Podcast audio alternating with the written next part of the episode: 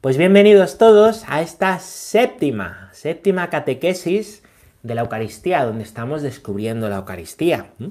En días anteriores, por haceros un resumen, ya además de ver pues el origen de la Eucaristía y todo, hemos visto lo que son los ritos introductorios y la primera parte de la Eucaristía, la primera parte de la Eucaristía que viene marcada, viene marcada por la liturgia de la palabra, así se llama, ¿no? La parte de la palabra que comprende, ¿no?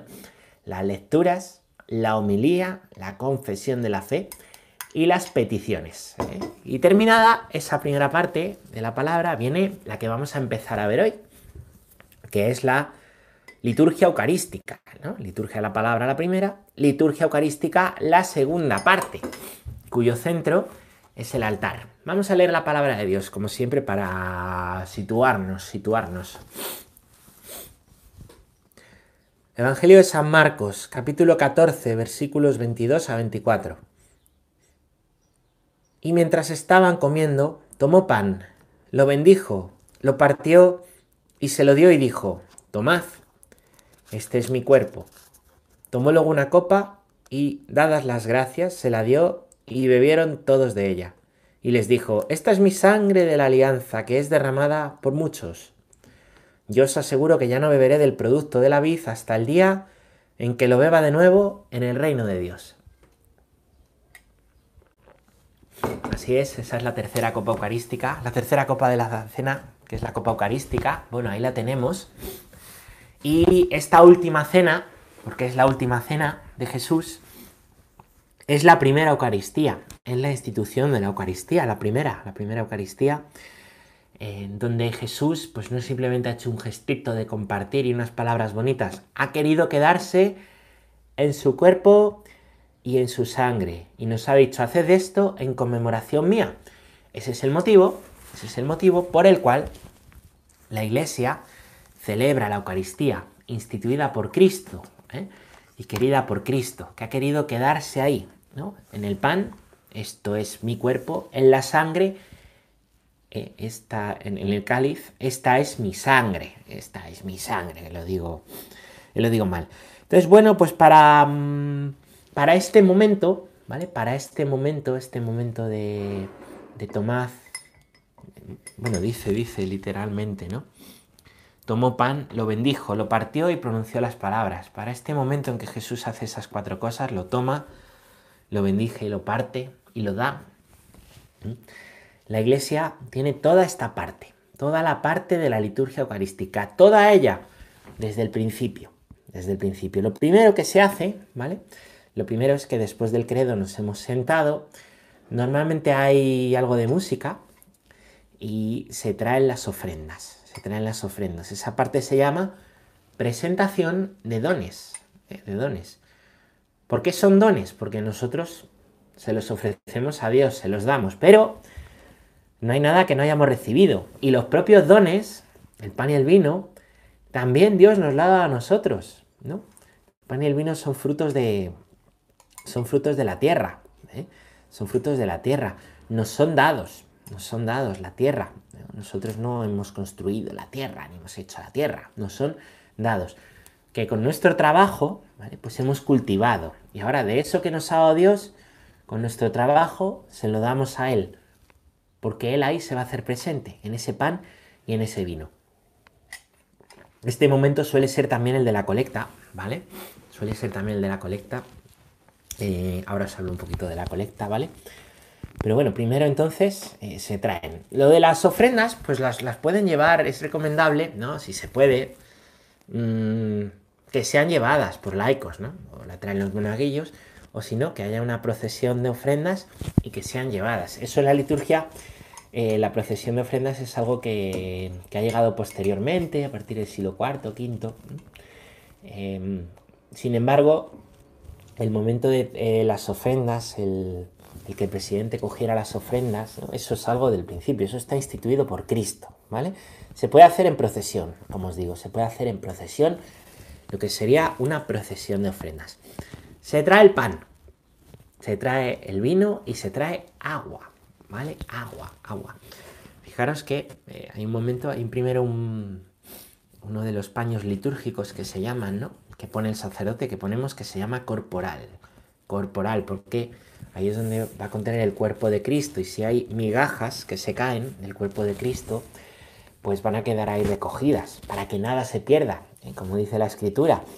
O como dice Orígenes, ¿no? Las, las, las migas eucarísticas, ¿vale? Las migas eucarísticas que no se desprecien, desperdicie ni una, porque ahí está enteramente el cuerpo de Cristo. O Juan Crisóstomo que dice, pero tú, eh, si yo te diera un montón de, de miguitas de oro, ¿tú las tirarías? o las despreciarías, ¿no? Pues el cuerpo de Cristo es como esas miguitas de oro. y más valiosas que el oro, ¿eh? Dios mismo, Dios mismo, ahí presente, chicos, Dios mismo ahí presente. Bueno, pues, pues se traen, ¿no? Eh, se ponen en el corporal las especies eucarísticas, el pan viene en la patena, ¿vale? La patena em, es la que contiene el pan, el recipiente, el vino en el cáliz, ¿no? Y el vino se echa, que se vea, puede venir ya echado, se echa el vino. Y lo que sí se tiene que ver, lo que sí se tiene que ver es cuando el sacerdote echa el agua.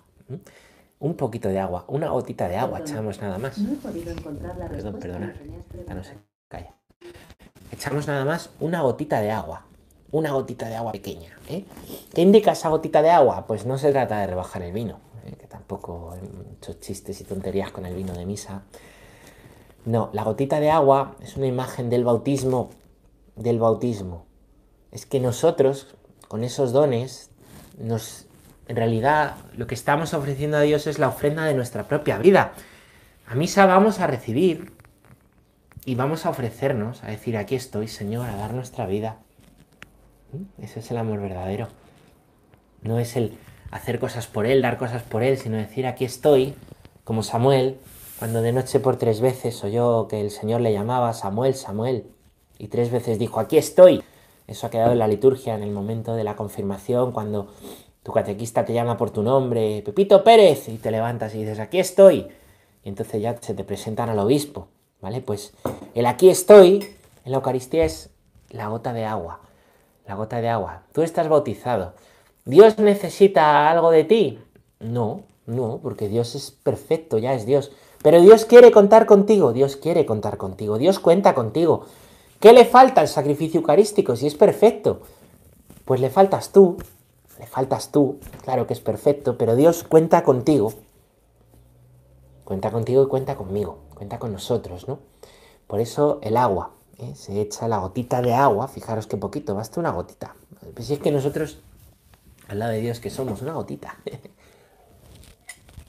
Pues basta esa gotita de agua, esa gotita de agua, y entonces se presentan las ofrendas. El sacerdote las eleva por separado, veis que las elevamos, ¿no? Bendito sea Señor, Dios del universo, por este pan, fruto de la tierra, del trabajo del hombre, que recibimos de tu bondad y ahora te presentamos. Será para nosotros pan de vida. Este pan que nos has dado tú y que es fruto de la tierra y de nuestro trabajo, pero nos lo has dado tú, te lo presentamos para que sea pan de vida. Esto que es pan normal y que esto pues, nos quita el hambre, como dicen los niños, ¡hola! ¿Te quita el hambre? Pues no, es muy pequeñito lo que tomamos, ¿no? Pero es pan de vida, te sacia. Va a ser pan de vida, todavía es pan, todavía es pan. Y el cáliz. Bendito sea Señor, Dios del universo, por este vino. Vino. ¿De dónde viene el vino? Fruto de la vid y del trabajo del hombre que recibimos de tu bondad y que ahora te presentamos. Será para nosotros bebida de salvación. Es la copa de la salvación. Hay un salmo que dice, que dice, a mí me ayuda mucho, ¿eh? Me ayuda mucho como sacerdote, ¿no? Me ayuda mucho. Dice, ¿cómo pagaré al Señor todo el bien que me ha hecho? Alzaré la copa de la salvación invocando su nombre. Y a mí me ayuda mucho porque, bueno, pues yo hago eso, ¿no? Todo el bien que me ha hecho el Señor en mi vida, pues yo alzo la copa de la salvación. Hay un momento en el que los sacerdotes, varios momentos, alzamos el cáliz, ¿verdad? pues también el Señor alzó la copa de la salvación. Él se entregó, entregó su sangre a Dios. Esa sangre alzada que el Señor alzó, esa sangre alzada también en la cruz, porque en la cruz el Señor está alzado, es la copa de la salvación de la que bebemos para tener salvación nosotros. Entregada por vosotros y por muchos. Es que no lo hizo por todos, ¿no? Por muchos, porque no todos aceptan esa salvación y aceptan la copa de la salvación. Por eso dice por muchos y decimos por muchos. ¿eh? ¿Veis? Pues ahí se ofrece este vino, fruto de la vid que tú nos has dado y del trabajo nuestro, haz que sea para nosotros bebida de salvación, ¿eh? pan de vida eterna y bebida de salvación. Es decir, le estamos pidiendo al Señor lo mejor. ¿Cuántas veces trabajamos un montón por, por tonterías, por cosas que nos llenan? ¿Cuántas veces gastamos nuestro tiempo en cosas que ¡ah! ni fu ni fa? Queremos conseguir algo y cuando lo conseguimos a los dos días estamos cansados. Y así toda la vida, persiguiendo cosas que nos cansan, que nos cansan, que nos cansan. Y aquí lo que pedimos es el pan de vida eterna y el cáliz de eterna salvación.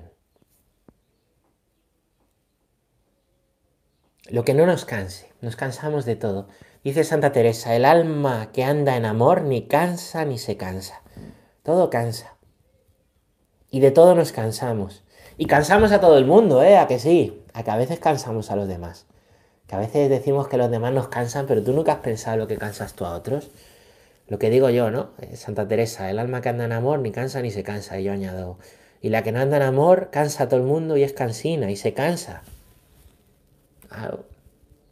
¿Es así? Santa Teresa no lo diría, imagino, por pudor. bueno, pues ¿cómo pagaré al Señor todo el bien que me ha hecho? Alzaré la copa de la salvación. Mientras tanto, en ese momento, a veces no lo podemos perder. Podemos pensar que, bueno, ya después es como medio tiempo, un medio tiempo. ¿eh? Un descanso, un break, que ya la misa va, ya van 20 minutos, me relajo y, y ahora otra vez al subir. No, estamos presentando, ese es momento de, de poner ahí tú también tu vida. Igual que al principio de la misa, en la oración que se llama colecta, hablamos de que tú le pides al Señor, en las ofrendas, que van a venir seguidas de otra oración, que ahora hablamos, que se llama oración sobre las ofrendas, tampoco hay que ser un genio para recordarlo. Pues igual que tú en la oración colecta pides, en la oración sobre las ofrendas, te das como ofrenda. Te das. ¿Mm? Te ofreces. Aquí estoy. Final de la Champions. Hay que tirar un penalti. ¿Quién lo tira? Y tú sabes, yo no, yo no, yo no, yo no ofrécete, ofrécete, ofrécete. Pues, pues esto es, Dios diciendo, yo te doy la salvación, yo te doy la salvación. A ver si eres de los muchos. ¿La quieres? No, no, no, no, no, no, no, no. No. ¿Entendéis? Ofrécete, no tengas miedo.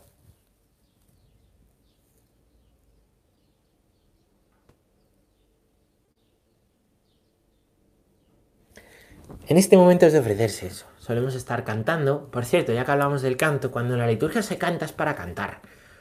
No va uno a. Hombre, vas a una misa polifónica y un coro, pero. Em, pero el coro está para ayudarnos a cantar nosotros. Está para ayudarnos a cantar nosotros, porque esto es muy, muy típico, lo decimos mucho los curas, ¿no? El que canta reza dos veces, dice San Agustín. Cantar es un modo de alabar a Dios. Es que yo no sé cantar, pues, pues pues susurra aunque sea, pero, pero participa activamente. Ponte activamente a ello. Ponte activamente, participa, ¿no? Entonces, cantar es para alabar a Dios. Es muy triste cuando, cuando se ve todo el mundo aturdido, aburrido. Porque de arriba se ve todo, ¿eh? no os penséis. es muy triste cuando se ve a todo el mundo ahí atolondrado, atocinado y, o, por sistema. Yo no canto, yo no canto, de yo no canto. ¿Por qué no cantas? ¿Por qué no? Pues yo no digo misa. Yo no digo misa. Pues yo, pues yo no voy a hacer hoy evangelio. Hoy no va a haber evangelio. Pues y muchas veces tenemos también ahí con perdón, pero algo de orgullo para no hacer las cosas o algo de, de vergüenza. O a ver si voy a destacar, a ver si voy, pues. Bueno, pues. Pues la liturgia también es para cantar. Yo os animo a hacerlo. Eh, os animo a hacerlo. Aquí esto que me permite ser tan libre. Os animo a hacerlo. Qué distinta es la liturgia cuando la gente participa y cuando no. Qué distinta es la liturgia cuando, cuando es una polifonía y, hay viveza en la respuesta y hay vivencia y hay... Y se nota, se nota, se nota, se vibra, ¿no? Se vibra, ¿no? Es, distinto a cuando está ahí el, que dirige los cantos, el que lee el cura ahí tirando, arrastrando, como un animador, como se decía antes, ¿no? Como si fueran las, no me gusta nada la palabra animador litúrgico, ¿no? Parece las cheerleaders estas del fútbol americano y del, y de la NBA, ¿no? Que salen ahí el descanso, está todo el público ahí, y todos ahí, las cheerleaders bailando para animarles y que no decaigan el espíritu, que no se aburran ese minuto, ¿no? Pues, pues hombre, tiene que haber gente que nos ayude con sus carismas a vivir la misa. Esto no es, venga, que tengan que estar tirando de mí todo el día, y venga, y venga, y venga, ¿no? Bueno, pues el canto es importante, ¿no? Y en ese momento eh, es el momento de la colecta, de la colecta, ¿vale? No la oración colecta, la oración colecta fue al principio, la colecta es que se pasa, se pasa la bolsa, ¿vale? Esa bolsa o la cesta, em, pues va para las necesidades, va para las necesidades, ¿no? Y, y va para cada parroquia las necesidades que tiene cada parroquia tiene sus necesidades más o menos, pero todas tienen necesidades de mantenimiento de los templos, eh, tienen necesidades de, de mantenimiento de, ¿no? de ayuda en cáritas, de son muchas las cosas que hay en una parroquia, ¿no? Muchísimas, muchísimas, ¿no? Muchísimas. Así que bueno, pues la colecta también no es para dar para dar centimillos, ¿no? centimillos, los pobres céntimos. Hay un chiste que dice eso, ¿no? Que los céntimos, donde más les gusta ir es a la iglesia, porque es el único lugar donde les quieren, ¿no? Pues, pues, pues hombre, esto es como lo de la viuda. El que tiene dos reales, el que tiene dos reales, pues la viuda que es muy pobre, pues tiene dos reales, pues no se trata de lo que des en cantidad, sino de lo que tu corazón se ha desprendido. Y ahí todos tenemos un límite, ¿eh? también los curas. Todos sabemos cuándo estamos siendo tacaños y cuándo estamos siendo desprendidos. Bueno, pues también la iglesia necesita ese sostenimiento y ese es el momento de la colecta, que por supuesto, pues, pues, pues no se dice, tú tienes que echar tanto, tú tanto, tú tanto, tú tanto, tú tanto. Pues no. Tú da en conciencia. Pero en conciencia tú eres generoso con lo que valoras. Es así. Anda que no hay cosas que gastamos un montón de dinero, pues ¿cuánto valoramos? ¿Cuánto valoramos? Lo que hace una parroquia. ¿Cuánto lo valoramos? ¿no? Bueno. Pues, pues nada, ese es el momento de la colecta, ¿vale? Se aprovecha ese momento, pues porque es, bueno, como un momento donde el mundo ahí es fácil, ¿no? Está todo el mundo en calma, sentados, ¿no? Pero es momento también para con nuestro canto, nuestro silencio, oración, ofrecernos. Hecho esto, viene, ahora sí, la oración sobre las ofrendas, ¿vale? Ahí tres oraciones que recogen, tres oraciones que recogen, eh, pues las intenciones, ¿vale? Tres oraciones. La primera es la colecta, que recoge por qué pido en la misa. La segunda es la de las ofrendas, que recoge mi ofrecimiento a Dios. Y la tercera, ¿cuál es? Se llama la oración para después de la comunión, que recoge la acción de gracias que le doy a Dios de todos. ¿Vale?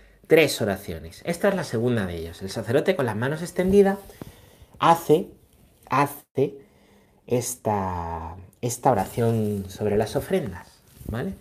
Y le dice, te ofrecemos, Señor, siempre es, te ofrecemos, Señor, este pan y este vino, estos dones, estos frutos, esto que recibimos, esto que...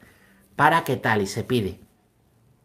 Para que sean para nosotros. Es decir, el sacerdote recoge lo que hemos presentado en el pan y el vino, nuestra propia ofrenda de nuestra vida significada en el agua, y se la entrega a Dios y se la ofrece a Dios.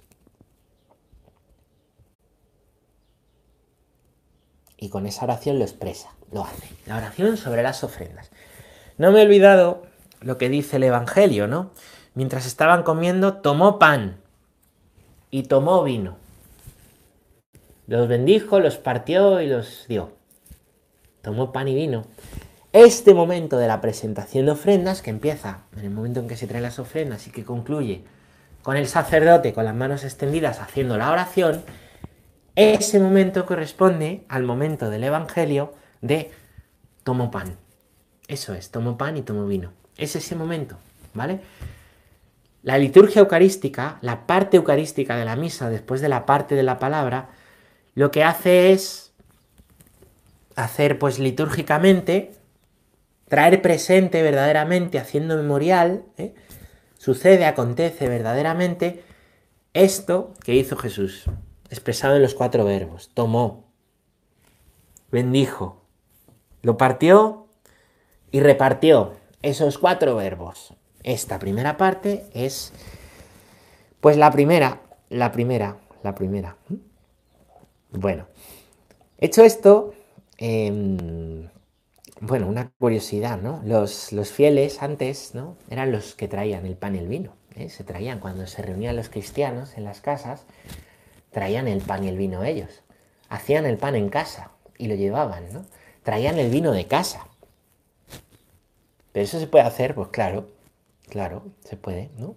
Traer el pan y el vino, ¿eh? Eso se hacía así antes, ¿vale? Se hacía el pan en casa y se llevaba, ¿no? Porque eh, lo importante del pan es que sea ácimo, ¿eh? que esté hecho ácimo, sin levadura, ¿vale? Que sea pan, ¿vale? Tiene que ser pan a este respecto, ¿no? A veces dicen, es que claro, eh, puede ser, puede ser en vez de vino mosto y en vez de pan, pan sin, pan sin gluten y sin harina y sin... no, no vale, no vale, ¿no? Yo sé que en este tiempo hay muchas intolerancias, ¿eh? hay muchas intolerancias y por eso pues hay gente que no puede tomar gluten y hay unas formas que tienen menos gluten, un poquito de gluten, porque hay niveles de tolerancia, hay gente que, tiene un poquito de tolerancia eh, y otros que tienen mucha intolerancia al gluten, entonces, bueno, em, pues para eso está previsto que se pueda comulgar bajo la especie eucarística de la sangre o que haya formas hechas con con menos gluten, ¿vale? El vino tiene que ser vino, puede ser blanco, ¿no? Yo en, Italia recuerdo que siempre te ponen vino blanco allí donde celebras, ¿no? pero tiene que ser vino, no puede ser otra bebida, no puede ser cambiada. Es que aquí cultivamos naranja, vamos a hacerlo con zumo, o es que aquí nos gusta el mosto porque hay ley seca, o es que, bueno, el Señor quiso quedarse en el pan y en el vino. A lo mejor no puedes tomar del cuerpo de Cristo o no puedes tomar de la sangre de Cristo, pero el Señor está contenido íntegramente en las dos especies. Toma la otra, ¿no? Toma la otra, ¿no? A veces hay dudas con esto, ¿vale? Pues eso es, es así, tal y como dice la iglesia, explica la iglesia, ¿vale? Bueno, eh, pues porque esto no es algo que lo diga la iglesia, sino que es instituido por el mismo Cristo. Él ha dicho que se queda en el pan y en el vino, no en las patatas y en la Coca-Cola, ¿no? En las patatas y en la Coca-Cola. Pues así es, así es, así es la cosa, ¿vale? Bueno, mmm, fijaros, ¿no? Lo que se decía en el pontifical romano, ¿eh? El pontifical romano eh, de la... No, perdón, perdón, en la ordenación. En la ordenación de los presbíteros, ¿vale?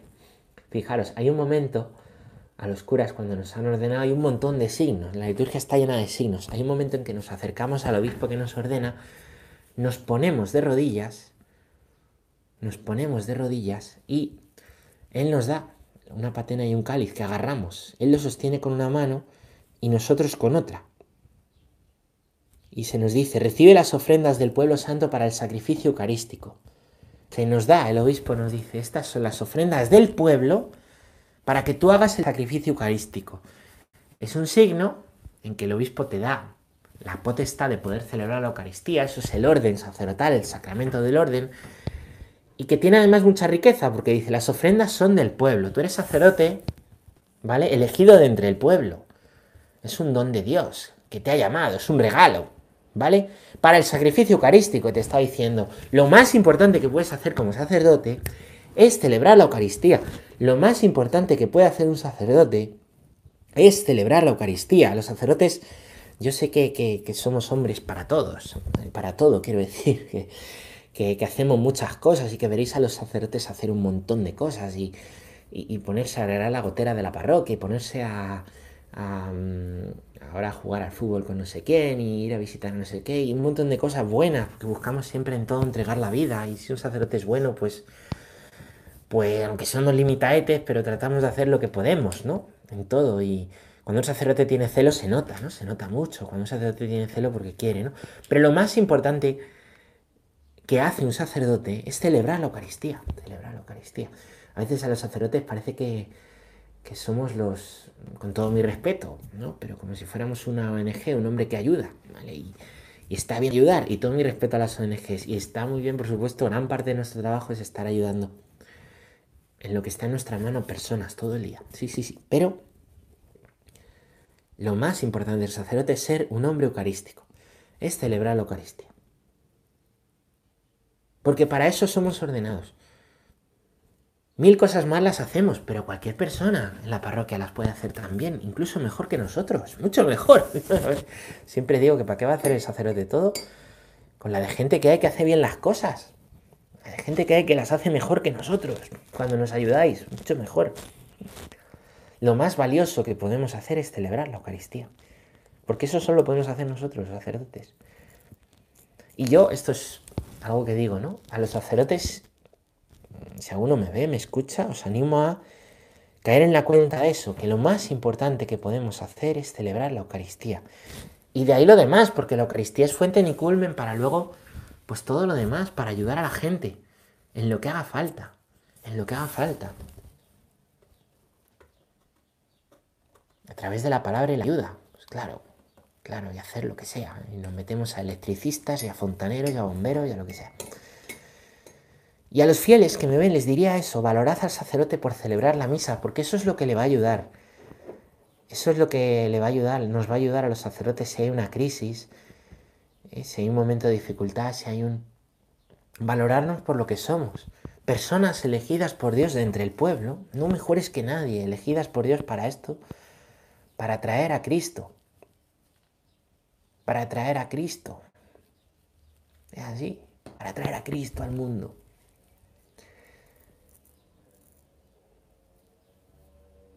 Y los sacerdotes,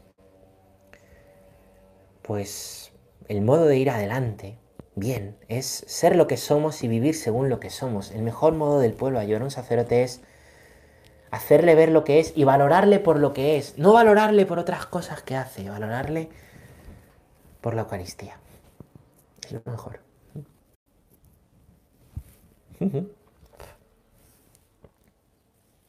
Bueno, pues eso mm, queda ahí, queda ahí, se recibe las ofrendas, ¿vale? Queda ahí puesto, queda ahí puesto en esta parte, ¿no? Se han traído las ofrendas. Bueno, nuestra ofrenda es muy poquita cosa, ¿eh? Pero Cristo necesita de ella, necesita de ella. Pedimos a Dios que acepte esos dones, ¿no? Hecho esto, viene, todo esto está lleno de signos, toda esta parte está llena de signos, viene, mm, continúa, ¿no? La oración eucarística.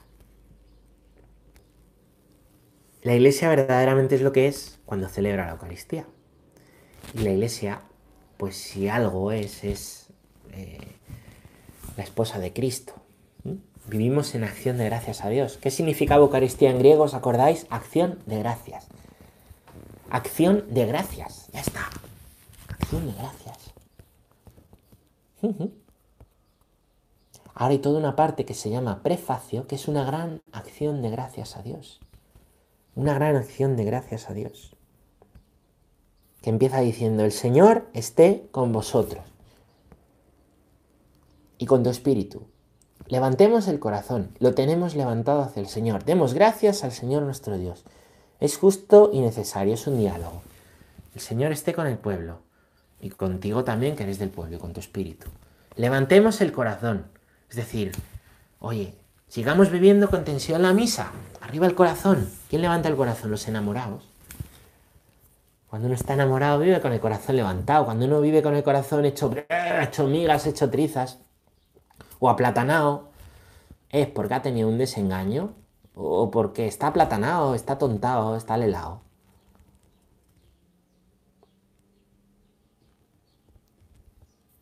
Lo tenemos levantado hacia el Señor, responde el pueblo. Demos gracias al Señor nuestro Dios Eucaristía, acción de gracias, demos gracias. Es justo y necesario, ¿qué menos? Es que es lo suyo, además es que es urgente. Eso es el diálogo. No sé si alguna vez habéis meditado estas tres preguntas, no son preguntas, estas tres expresiones del cura y respuestas del pueblo. Son para dar gracias a Dios. Por cierto, una duda que surge mucho, ¿en qué momento se levanta uno? ¿En qué momento se levanta uno? Porque hay veces que, además desde arriba lo ves, nunca habéis visto el juego este de los topos en las ferias, que va uno y se levanta el topo y le das pa, pa, y salen topos ahí. Y el otro con el martillo, pa, pa, pa, pa, y los topos. Pues a veces no hay unanimidad en los gestos. Como que no hay claro en qué momento hay que levantarse aquí en las asambleas, ¿no? Pues hay veces que primero esto pasa con el aleluya. Hay veces que unos se levantan cuando empieza el aleluya y otros cuando empieza el evangelio. El Señor esté con vosotros. ¿Qué momento es? Cuando empezamos a decir aleluya, ahí hay que levantarse. Porque aleluya es aclamación. Ahí, ¿vale? Esto lo explicas y la gente lo, va haciendo, pero muchas veces es pues, porque usted lo diga, si yo toda la vida lo he hecho así. Bueno. Y en este momento, en este momento, ¿cuándo se hace? Porque hay gente que Además esto yo entiendo la confusión porque yo cuando era pequeño lo, hacíamos así en mi parroquia y bueno, pues además como el verbo levantar está ahí puesto, levantemos el corazón, hay gente que parece ahí, levantemos el corazón. En realidad dice levantemos el corazón, no dice levantad el asiento, levantaos del asiento, ¿no? El, el, momento adecuado es cuando se dice orad hermanos. Yo suelo hacer un gesto así para que se vea, orad hermanos, ¿vale? Orad hermanos para que este sacrificio mío y vuestro que habéis traído las ofrendas sea agradable a Dios Padre Todopoderoso. Y entonces el pueblo dice, como nosotros no podemos celebrar la Eucaristía, pues que el Señor reciba de tus manos este sacrificio, para alabanza y gloria de su nombre, para nuestro bien y el de toda la Santa Iglesia, de toda su Santa Iglesia. Fetén. Pues ese es el momento de levantarse, ¿no? Ahí. También, igual que ayuda en liturgia los signos, lo de cantar todos ayuda pues el, signo, el hecho de levantarse a la vez, la, unidad de signos, también ayuda. También ayuda mucho, ¿no? La unidad de los signos, la unidad. La unidad en los signos, ¿no? Entonces empieza este prefacio, ¿vale? Empieza el prefacio. En verdad es justo y necesario, suele empezar, es nuestro deber y salvación, darte gracias siempre y en todo lugar, Señor Padre Santo, Dios Todopoderoso y Eterno, porque hay muchísimos prefacios. ¿Cuántos hay? Uy, hay un montón. Hay prefacios para Pascua, hay prefacios para Cuaresma, hay prefacios para Adviento, para Navidad, hay prefacios para la semana después de la ascensión antes de Pentecostés, hay un prefacio de la ascensión, hay otro de Pentecostés, hay prefacios para las fiestas de los santos, hay prefacios para los sacramentos, hay prefacios si se está celebrando un orden sacerdotal o un matrimonio, ¿eh? hay prefacios para todo, hay un montón de prefacios, hay muchísimos. Todos tienen en común que el sacerdote por todo el pueblo presenta a Dios la acción de gracias con las manos extendidas, signo de oración y signo de crucifixión, porque también la vida del sacerdote consiste en vivir crucificado junto al crucificado que ha dado su vida por ese sacerdote y por todo el pueblo ahí reunido en asamblea. Vamos a dejarlo aquí de momento, vamos a dejarlo aquí de momento. Muchas gracias y mañana, mañana continuamos con la siguiente catequesis ¿eh? de la Eucaristía. Seguiremos con esta plegaria eucarística. Muchas gracias a todos.